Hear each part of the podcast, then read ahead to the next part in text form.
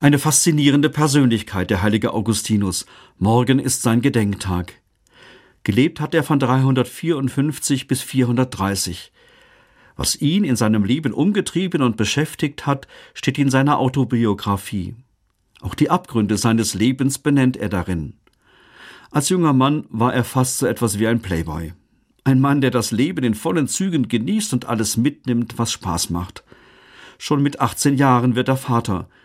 Zwar lebt er 15 Jahre in dieser Beziehung, aber heiraten war für ihn kein Thema. Er studiert Philosophie, ist belesen, kennt die Schriften der großen antiken Philosophen und setzt sich mit den geistigen Ideen seiner Zeit auseinander.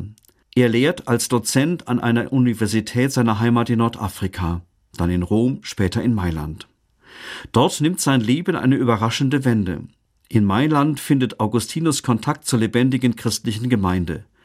Er liest die Bibel und findet dort Gedanken, die ihn ansprechen und überzeugen. Nach einem Jahr intensiver Vorbereitung wird er an Ostern 387 getauft. Anschließend kehrt er in seine Heimat Nordafrika zurück, um in seinem Elternhaus mit einer Gruppe Gleichgesinnter ein klösterliches Leben zu beginnen. Hier fängt Augustinus an, theologische Schriften zu verfassen. Bis zu seinem Lebensende entstehen etwa 100 Bücher. Auf Bitten der Gemeinde wird er zum Priester geweiht und einige Jahre später zum Bischof gewählt. Neben seiner Tätigkeit als theologischer Schriftsteller organisiert er den Seelsorgedienst in der Stadt und ihrer Umgebung. Was mich an Augustinus am meisten fasziniert, dass er sein ganzes Leben lang ein suchender und fragender Mensch gewesen ist. Er hat das Leben genossen, kannte die Höhen und Tiefen des Lebens.